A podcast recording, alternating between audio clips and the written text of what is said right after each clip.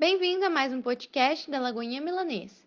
Essa mensagem tem como objetivo abençoar o povo de Cristo em todos os lugares. Episódio de hoje: Gratidão e Testemunho. Palavra ministrada pela nossa querida pastora Miriam.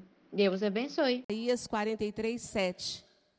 Nós fomos criados para o louvor da glória de Deus. Quando ele diz, adora a Deus, ponto final, é exatamente isso que ele quer dizer. E nessa caminhada, nesses dias que nós passamos, nós conhecemos um pouco mais do que é a gente entender o que é ser um adorador. Ser um adorador é ser aquele que ama com excelência. Ser um adorador é aquele que valoriza o valor de Deus. Ser adorador não é algo mecânico ou automático que a gente faz como uma como se fosse um momento da religião. Adoração fala do relacionamento de filhos para com o pai. E no Salmo 50, no verso 14, diz: oferece a Deus sacrifício de ações de graças e cumpre os teus votos para com o Altíssimo. Então, invoca-me no dia da angústia. Eu vou te livrar e você vai ter motivo de continuar a me glorificar. Às vezes nós pensamos que é, essa experiência que nós vivemos, por que, que nós estamos reagindo dessa maneira? Da onde que vem essa força? Da onde que vem essa paz? Ela não vem desse momento, ela vem de uma vida, de uma caminhada, de conhecer com quem nós estamos andando. E quando a gente escolhe andar com Deus, não como uma, uma satisfação para a sociedade, eu vou à igreja, eu faço isso, eu faço aquilo. Mas quando a gente, na nossa intimidade, a gente resolve no nosso coração ser amigo de Deus e colocá-lo em primeiro lugar, que é o lugar que lhe é devido, então a gente vive coisas inesperadas. Nós passamos 16 dias né, com G no hospital. E qual que era a rotina dos dias? Todos os dias, pela manhã, né, eu ia dirigindo, e tão interessante, gente, e tão maravilhoso, que a cada ida para o hospital, todas as manhãs, e no retorno todas as noites, o Espírito Santo, ele trazia louvores para o meu coração e para os meus lábios que me preparavam para viver aquele dia e para dormir aquela noite. A excelência da presença do Espírito Santo, porque o Espírito Santo ele não é um poder, ele é uma pessoa. Ele é uma pessoa. E quando a gente entende em que companhia que a gente anda, a gente vive coisas que a gente nunca espera de viver. E até a gente assusta das reações e dos dias. Foram 16 dias de muitas situações no hospital. Em uma semana, três cateterismo e três angioplastias. Não precisa de dar detalhes de como que foram esses dias. Foram dias intensos, que Deus me levou muito, lá em Atos 27, quando Paulo passou por aquele naufrágio. Várias madrugadas eu lia esse texto.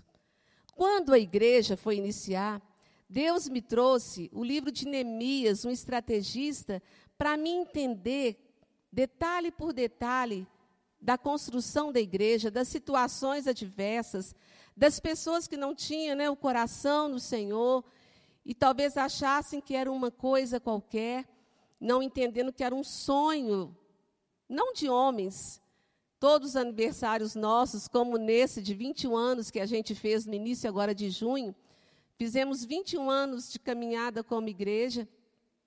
Todos os anos a gente faz questão de contar para a igreja, para que os pais contem para os filhos, para que todos saibam como começou a nossa história.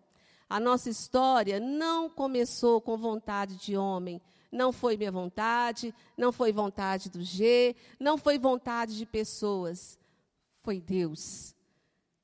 A gente começou com um pequeno grupo que se reunia para orar, era a célula, e ali Deus começou a dar sonhos e a falar com a gente enquanto a gente dormia de algo que Ele tinha para nós. Não foi gasto nenhum braço de carne, nós não temos como dizer, foi da nossa parte que aconteceu. Não. A gente não tinha ideia, não tinha propósito, não tinha projeto. Mas Deus, Ele fez porque era sonho do coração dele. E quando a gente passou por esses dias agora, né, o Senhor me deu o livro de Neemias na construção da igreja, e durante esses dias com G, o Senhor me deu o naufrágio de Paulo. Depois vocês vão ler lá em Atos 27, que conta como aquele homem de Deus, ele passou por tantas adversidades, por tantos momentos, e foi assim, né, gente? Meus filhos estão aqui, nós caminhamos, né? Isabela, Wesley, Israel, Débora, Paula, Felipe, nós caminhamos, né, junto com a igreja em oração, junto com a família em oração. Mas nós aqui, eu e os filhos, nós fizemos um propósito de estarmos cobrindo 24 horas com o G. Eu falei, G, nós não vamos te deixar nenhum dia sozinho, nem um momento. Ele ficou sete dias e meio acordado, né, e a gente compartilhando as cirurgias e as situações, e oito dias e meio sedado. Ele estava sedado, mas a gente não estava, e nós mantivemos nosso compromisso e tivemos momentos é, indescritíveis. Interessante que quando fala do naufrágio de Paulo, fala que no 14 dia, aquela prova Aquele naufrágio foi como se tivesse cessado a tormenta. E foi tão interessante que no 14 dia, quando eu cheguei lá pela manhã, eu fui compartilhar com dois enfermeiros, uma enfermeira, a Lindy Nova, e o Breno, Breno, né? E a gente estava compartilhando, porque a gente vai se descobrindo e vai se identificando como filho de Deus, aonde a gente está. E aí, o Breno contou um testemunho lindo que ele teve com Deus. E aí, a enfermeira Lindinalva contou um testemunho maravilhoso que teve com Deus. E aí, eu falei: eu também vou contar algo que Deus fez por mim. E ali, o Espírito Santo envolveu a gente de uma maneira tão tremenda que nós começamos a glorificar ao Senhor. E assim como diz na palavra de Deus que toda a terra está cheia da glória de Deus, aquele quarto 307 se encheu de tal maneira da glória de Deus, que eu estava sentada na cadeira que fica para a pessoa que está acompanhando sentar. Eu me levantei em gozo e eu coloquei a mão nas pernas do G e falei: G, meu bem, recebe essa vida poderosa do Senhor. E a gente cantava, e eu falei, gente, se a equipe médica porque eles passavam várias vezes no quarto, né, a equipe médica. Eu falei, se eles chegarem aqui, eles não vão entender, porque nem eu sabia onde eu estava. Eu falei, gente, será que eu estou na igreja ou eu estou num CTI? Com meu marido entubado. Onde eu estou? Décimo quarto dia. Foi uma visitação de Deus tremenda e poderosa. E quando no décimo quinto dia eu cheguei no hospital eu falei, Isabela, eu estou sentindo assim, uma paz. Foi como se o Senhor tivesse tirado as, as armas de guerra da nossa mão, porque nós lutamos veementemente pela vida. Mas no 15 dia foi como se o Senhor tivesse tirado as armas de guerra e tivesse trago paz no nosso coração. E aí vivenciei aquele dia, mas sem ter a mínima ideia de qual seria a resposta do Senhor. Mas quando eu saí no final do dia do hospital, nesse 15º dia, passando pela portaria, né, para chegar no estacionamento, o porteiro conhecia a gente, porque a gente ficou muitos dias lá. E ele falou assim comigo, na hora que eu passei: é, Você já ungiu a pessoa que você vem visitar? Eu falei, até assustei, o porteiro do hospital falar isso comigo, mas eu falei assim: Não. Olha, eu até separei um vidro de óleo lá em casa e eu pensei de fazer isso, mas como para entrar no CTI a gente tem que lavar as mãos e tem que passar álcool, então eu pensei que não teria acesso a estar tá trazendo óleo. Mas Deus te usou como boca dele para poder trazer ânimo para o meu coração. E amanhã eu vou trazer o óleo. E no 16 dia, que foi o último dia que ele passou no hospital, eu levei o vidrinho de óleo no bolso. E ali naquele momento que estava só eu e o G no quarto, eu ungi as minhas mãos. E eu sempre gostava de fazer muito carinho na cabeça dele. E aí, com as minhas mãos, eu ungi a cabeça do G. E depois eu ungi os seus pés. E eu falei, G, eu consagro você ao Senhor. Você pertence a Ele. E na madrugada, uma e trinta e duas da manhã, ele partiu. Nós tivemos experiência no hospital a cada dia, que ficou só eu e os filhos, de encontros, de conversas, de experiências, de ouvir o que Deus estava falando e trabalhando na nossa vida. E eu, com a Bíblia para lá e para cá, um dia o, o enfermeiro falou comigo assim: E aí, vai tudo bem? Eu falei: Vai tudo bem. Ele falou: Sunamita, né? E aí eu fui chamada de Sunamita lá no hospital. Quem é essa Sunamita? Você vai abrir a palavra do Senhor em 2 Reis, capítulo 4. 2 Reis,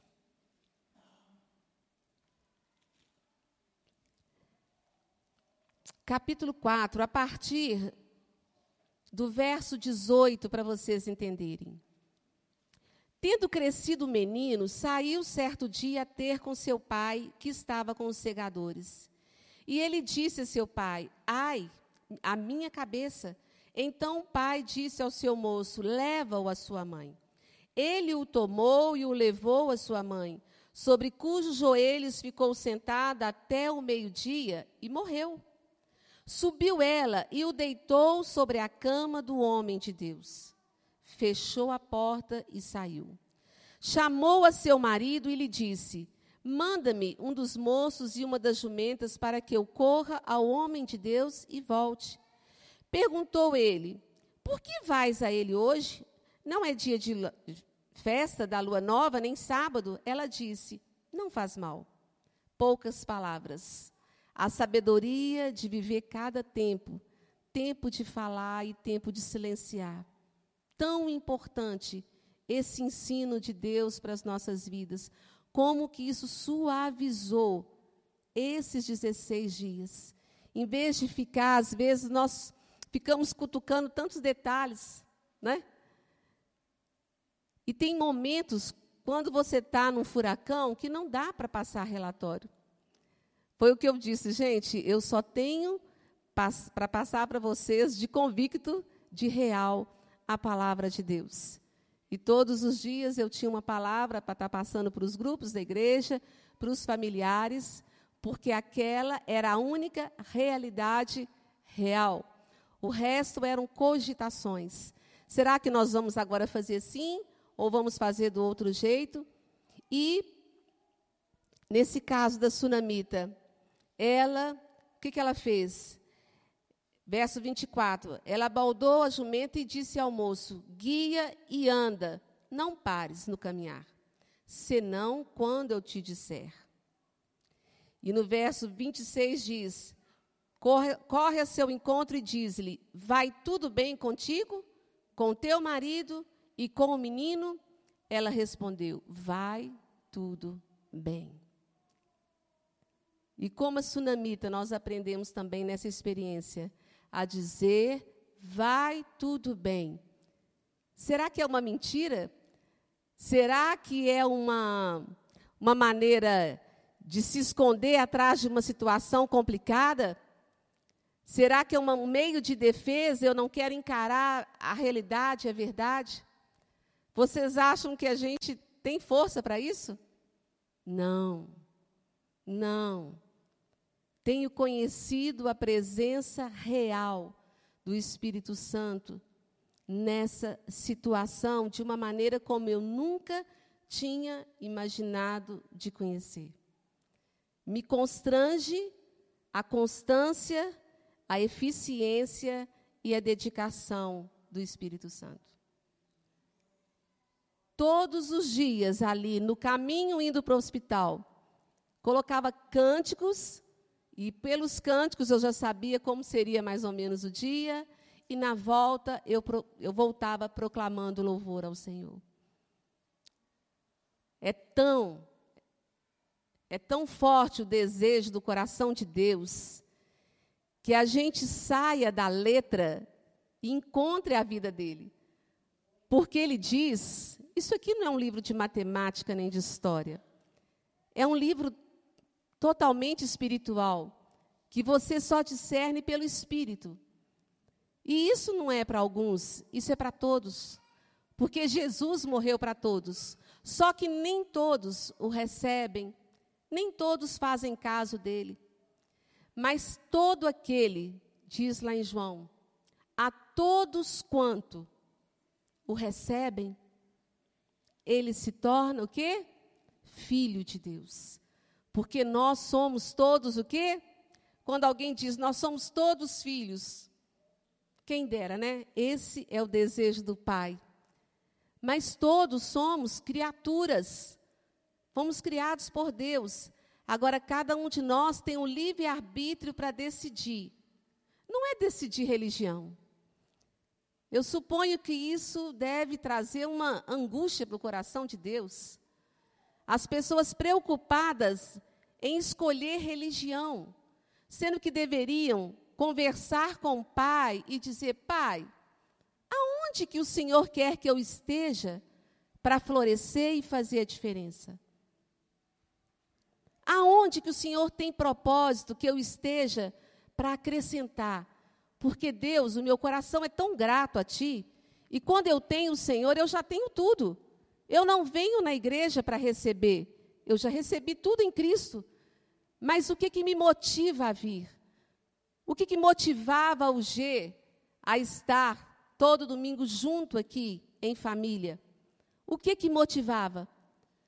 Uma esposa que ficava forçando a barra?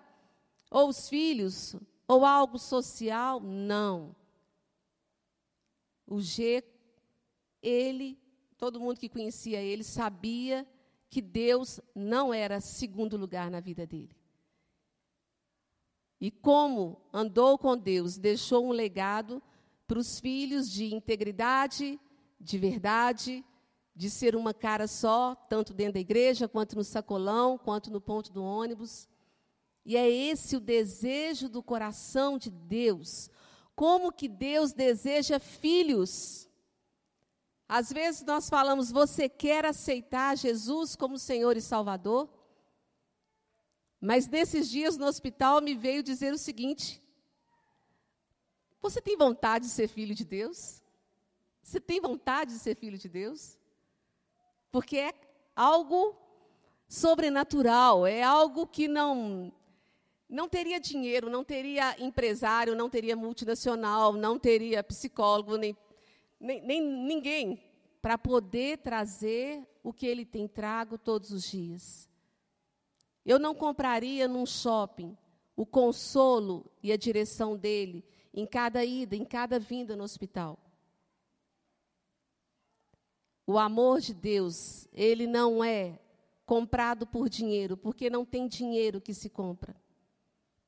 E como que Deus busca adoradores.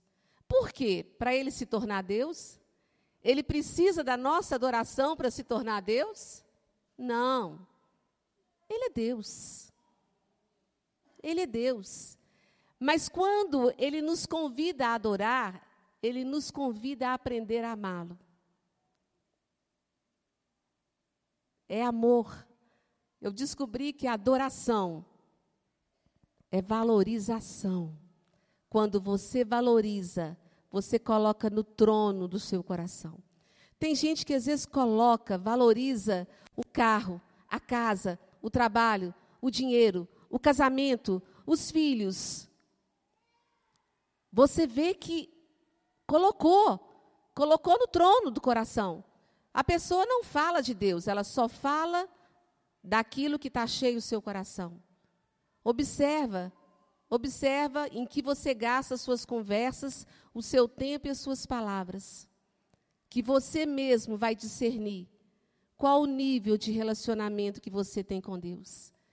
Se ele realmente te basta. E nesses dias, gente, como que o nosso coração tem se fortalecido nele?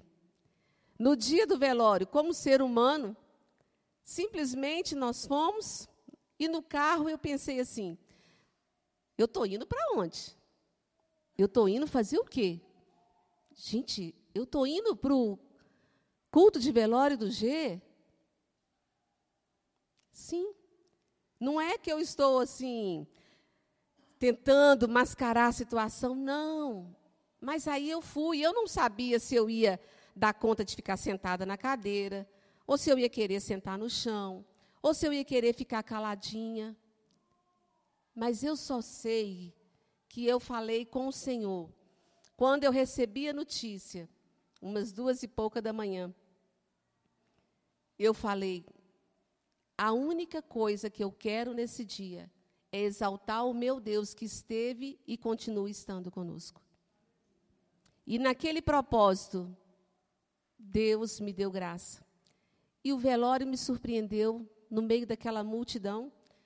Ninguém convidado por mim, porque eu não abri o celular. irmãos, eu sei que tem um tanto de mensagem para me responder, eu não estou dando conta, né, peço perdão aos irmãos, não estou dando conta de responder, né, mas eu não abri o celular esses dias. Como a tsunamita, era o meu tempo. E a gente continuou com os filhos por mais essa semana. Fizeram um plantão entre nós para a gente compartilhar. E cada dia um dormia lá em casa, e cada dia Deus enviava pessoas para a gente glorificar o Senhor e compartilhar com boa presença do Senhor. Que bênção um Deus que dá graça para dar um casamento, para constituir família, para gerar filhos abençoados. Todos os dias, de domingo a ontem, né, tivemos pessoas, né, no primeiro momento os familiares, que a família é grande, né, familiares para exaltar o Senhor.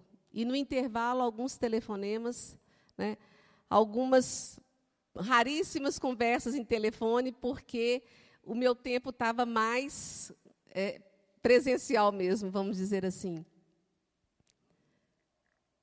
Esses são os dias que Deus tem dado. Quando eu fui dormir, no retorno do velório, que eu estava tão impactada com a glória de Deus, com a honra que o G recebeu, tantos cultos, tantas palavras, né?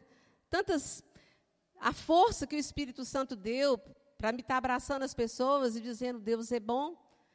Eu não neguei o meu Deus num dia de dificuldade, de angústia, como que isso foi especial para o meu coração? E eu sei que aconteceu isso com meus filhos também. A gente chora, tem liberdade de chorar? Tem. Mas eu tenho falado com o Espírito Santo. Eu até já falei com os meninos, né, gente? Gente, vocês estão liberados, o que vier no coração é tempo de choro, chora mesmo. Mas né, Dedê? Nós até conversamos ontem. Ele falou assim: Eu acho que Deus está fazendo alguma coisa diferente com você, porque Ele está consolando, te dando um gozo no seu espírito, como deu para Maria. Eu não paro de agradecer. Eu não paro de agradecer.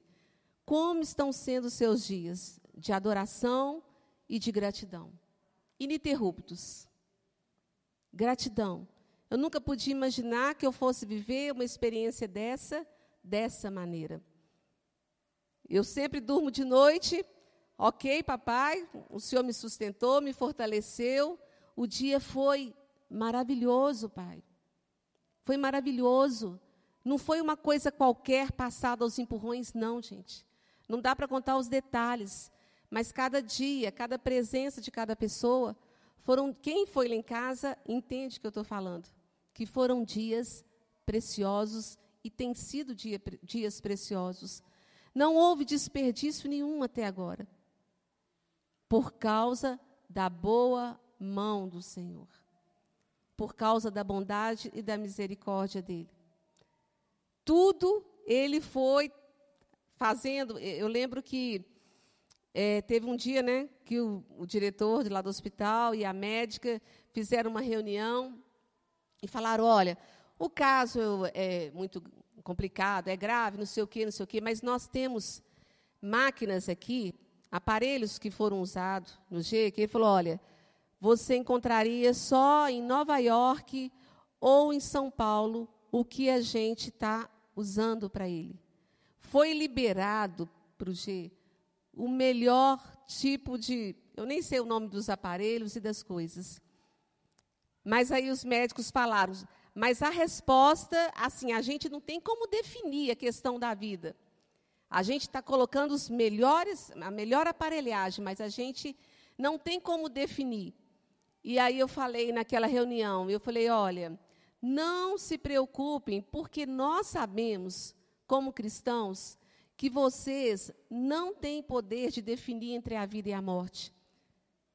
Só Deus, na soberania dele, é que vai decidir.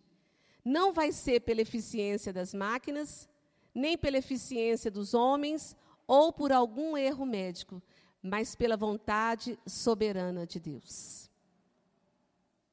Em outro momento, a mesma coisa.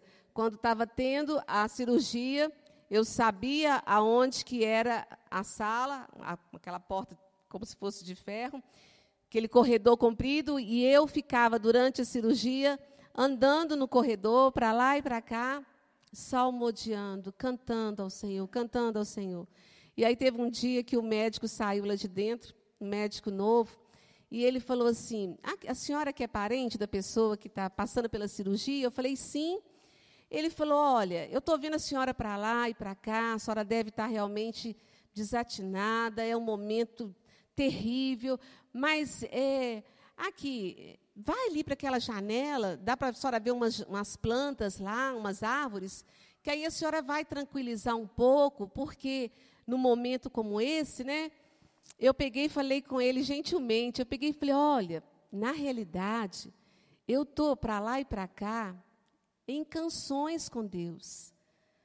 E não se preocupe, porque nós não estamos colocando a responsabilidade da vida do, do G nas suas mãos. Você pode voltar tranquilo para o bloco cirúrgico, porque eu vou continuar cantando e exaltando o Senhor. E aquelas árvores que você falou, eu acabei de vê-las. E quando eu vi aquelas árvores, eu glorifiquei o Senhor, falei, Deus criativo, lindo e maravilhoso.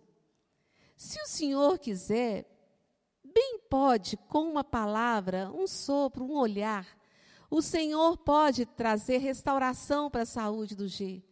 Mas Deus é tão importante para nós, a confiança que a gente tem em Ti, que nós temos pedido a Tua vontade soberana. Tivemos essa oportunidade, como tantas outras, nesse dia do hospital e nesses dias que a gente tem passado. A aliança, gente, a aliança pedi para fazer, para juntar a minha aliança com a aliança do G, pedi para fundir e coloquei Jesus. A aliança chegou ontem e quando eu coloquei né, diante dos meus filhos, eu falei: sou a noiva de Cristo. Jesus é o nome que eu levo nessa aliança. Porque o nosso Deus é um Deus de aliança, é um Deus de palavra, é um Deus de integridade. E de todas as maneiras que eu puder honrar, como antes de toda a experiência, a gente tem buscado honrar, porque é um prazer, é um prazer ser filho. Interessante que eu falei várias vezes para o G lá no hospital. G, olhando bem nos olhos dele. G, você é filho. E eu sou filha. E nós temos um pai. Tranquiliza o seu coração. G, você é filho. Você é filho. E Deus teve um propósito a respeito dele. Em 2 Coríntios, foi uma. A Júlia, minha sobrinha, ela falou: tia, no dia do velório, o Senhor me deu essa palavra. 2 Coríntios, capítulo 5. Ela falou: Eu queria saber a respeito do meu tio, a respeito desse momento. E aí Deus me levou, ela falou assim: Eu abri a Bíblia e folheei algumas páginas. E os olhos dela caíram exatamente em 2 Coríntios 5, verso 8, que diz: Entretanto, estamos em plena confiança, preferindo deixar o corpo e habitar com o Senhor. O G escolheu. Ele teve alguma experiência lá entre o céu e Deus e os anjos. Eu não sei o que Deus fez, mas ele preferiu, ele estava preparado. Ele estava pronto. Ele estava pronto. Nesse texto diz, verso 1: Sabemos que, aí é claro que eu fui cutucar as outras palavras próximas, né, gente? Sabemos que se a nossa casa terrestre deste tabernáculo se desfizer, temos da parte de Deus o quê? Um edifício. Casa não feita por mãos, mas eterna nos céus. E por isso, neste tabernáculo, gememos, aspirando por sermos revestidos da nossa habitação celestial. Quantas pessoas têm medo da morte? Quantas pessoas não sabem para onde vão quando morrerem? Estão, às vezes, pesquisando livros, indo em tantas seitas ou igrejas procurando uma resposta, para achar resposta a minha vida? Será que eu tenho outra vida? Vocês já viram alguém voltar, gente? Nós temos uma vida só. Está escrito na palavra de Deus. E nessa vida é que nós fazemos as nossas escolhas. As nossas escolhas. E através dessas escolhas é que nós definimos para onde nós vamos depois da morte. Não adianta a gente fazer, nossa, eu gosto muito do G, vou fazer vários cultos para abençoar a alma dele. A alma dele já foi definida por ele mesmo. Quando o Senhor fala a respeito de que Jesus Cristo morreu na cruz do Calvário para trazer vida eterna, Jesus não veio para fazer uma cena de plateia para ser conhecido no mundo como algo show. Não. Jesus veio em sacrifício, em obediência ao Pai, para dar a sua vida por nós. E todos aqueles que aceitam Jesus. E como é que é esse aceitar Jesus? Eu tenho que dar dez voltas da igreja, eu tenho que subir escada de 30 degraus, eu tenho que andar no elevador, como é que é isso, gente? Leia a Bíblia, leia, leia, procura saber o que, que ela diz. Quantos anos as pessoas ficaram privadas de lerem a Bíblia, porque só os líderes tinham acesso à Bíblia.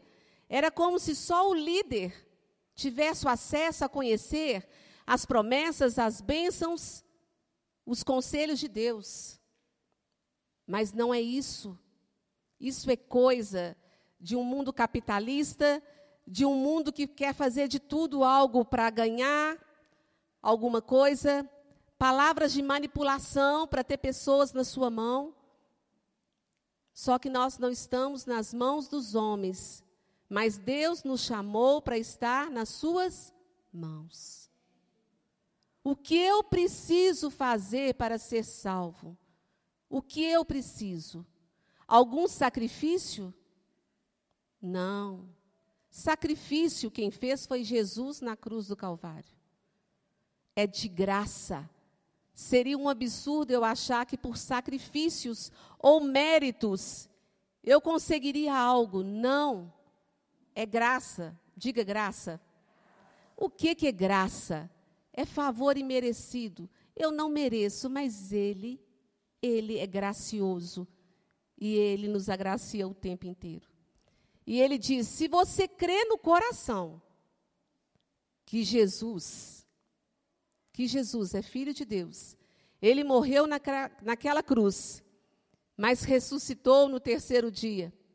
Se você crê que Jesus é o seu Salvador, se você crê no coração e confessar com a sua boca, você será salvo. Só isso, só isso. Só isso. Crer no coração e confessar com a sua boca. Mas e as boas obras? Elas não me garantem a salvação? Não. As boas obras é algo que é expressão da nossa vida de amor pelo Senhor. Não tem nada de pesado, porque o fardo dele é leve, o jugo é suave, é gostoso ter vida com Deus. Eu louvo ao Senhor porque a minha vida não tem aposentadoria.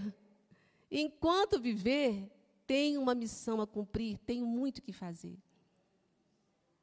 É uma vida que não se mede por circunstâncias, mas pela presença de Deus. E essa presença através do Espírito Santo. Porque em João 14, Jesus consolando os discípulos, ele fala, né? Os discípulos estavam arrasados porque o Salvador, o Todo-Poderoso, ele ia ser crucificado. E ele nem era pecador, mas por que, que ele fez isso? Ele fez por amor. Ele fez por amor. As obras a gente faz como algo de expressão. Quem ama não consegue reter. Quem ama ao Senhor de verdade, quem o valoriza, quem o conhece, quem ouve a sua voz, como é para todos nós ouvirmos como filhos, o prazer, o prazer está em honrá-lo. Seja no casamento, seja no trabalho, seja na igreja, seja como balconista, aonde você for, o seu prazer é o Senhor. E a gente tem que prestar muita atenção nas músicas que nós cantamos. Que às vezes a gente fala, né? Muda as coisas de lugar. E aí Deus muda. E às vezes a gente canta, tudo entregarei. Tudo, tudo eu te entrego, Senhor. E aí Deus te pede o seu esposo o seu companheiro. E aí? Quantos aqui já me ouviram cantando Tudo Entregarei?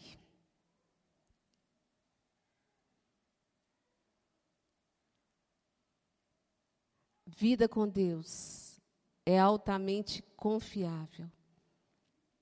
Vida com Deus é a nossa certeza não só de vida eterna, como o meu coração coração dos nossos filhos, a gente sente saudade, mas a certeza que a gente tem que é só uma despedida por um tempo, porque a gente vai se encontrar numa eternidade.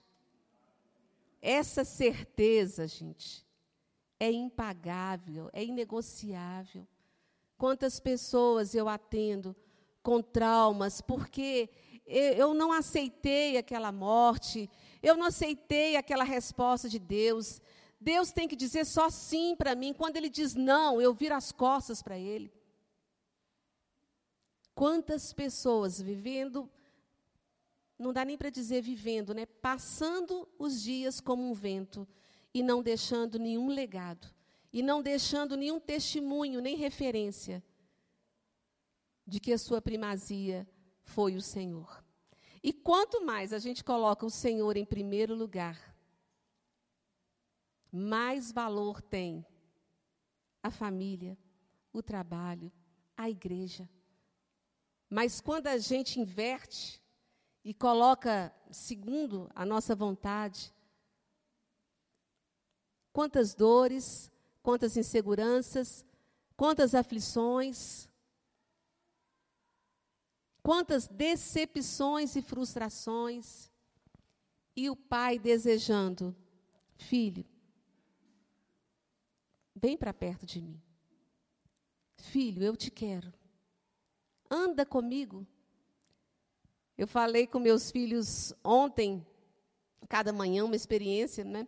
E ontem a palavra que Deus deu para a gente foi de Neemias. Quando Neemias foi de Neemias, espera aí. Neemias capítulo 6.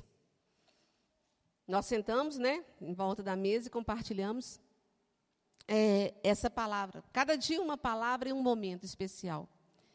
E ontem, né, não foi sexta-feira? Foi ontem ou sexta? Ontem, né? Ontem. É, a palavra foi essa de Neemias, quando no verso 8 fala: Mandei dizer-lhe, de tudo que dizes, coisa nenhuma sucedeu. Tu, do teu coração, é o que inventas. Porque todos eles procuravam atemorizar-nos, dizendo: As suas mãos vão largar a obra e não se efetuará. Agora, pois, ó Deus, fortalece as minhas mãos. Eu falei com eles, gente, está terminando essa semana, na próxima agora, essa que começou hoje, todos nós voltamos ao trabalho, as coisas que a gente tem para fazer. Não se intimidem, não se atemorizem, porque o mesmo Deus que sustentou o seu pai, que tem me sustentado, irá ser com vocês. Então prossigam.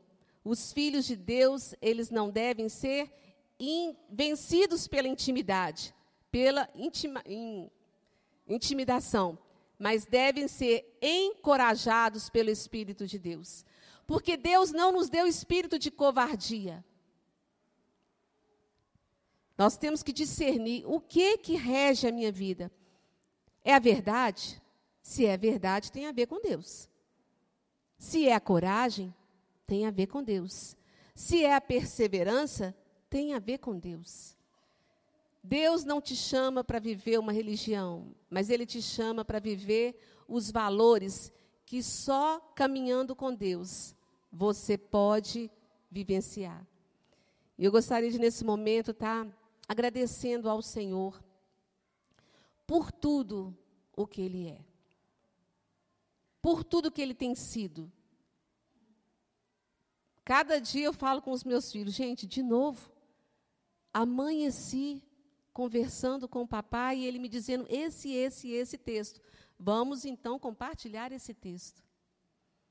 Como todas as madrugadas, quando eu vinha do hospital, é, como se o Senhor me desse umas três ou quatro horas para ter um sono renovador, e depois, gentilmente, Ele me acordava para me fortalecer na palavra e nas conversas com Ele, para começar o um novo dia. Religião oferece isso? Livros de doutrina? Regras? Anda com Deus e ser perfeito. Anda com Deus. Anda com Deus. Ah, mas eu nem sei se ele me ouve. Eu várias vezes de criança eu falava assim: será que Deus me ouve? Será que Deus me vê de verdade? Né? Mas na caminhada, na caminhada de fiz 60 anos ano passado, próximo mês 61. Nessa caminhada, cada dia mais, ele tem sido a pessoa mais real da minha vida. Aquele que eu pergunto todas as minhas decisões e todos os meus dias. Que quando eu canto, eu presto atenção naquilo que eu estou falando para não zombar de Deus. Que quando eu leio a palavra, eu valorizo, fortalece as nossas mãos. Eu falei: não se deixem ser intimidados, porque o Senhor vai adiante conosco. Quem nos sustenta? Quem é a nossa fonte? Quem é? São homens? Pessoas? Não. A palavra do Senhor, que é Ele mesmo.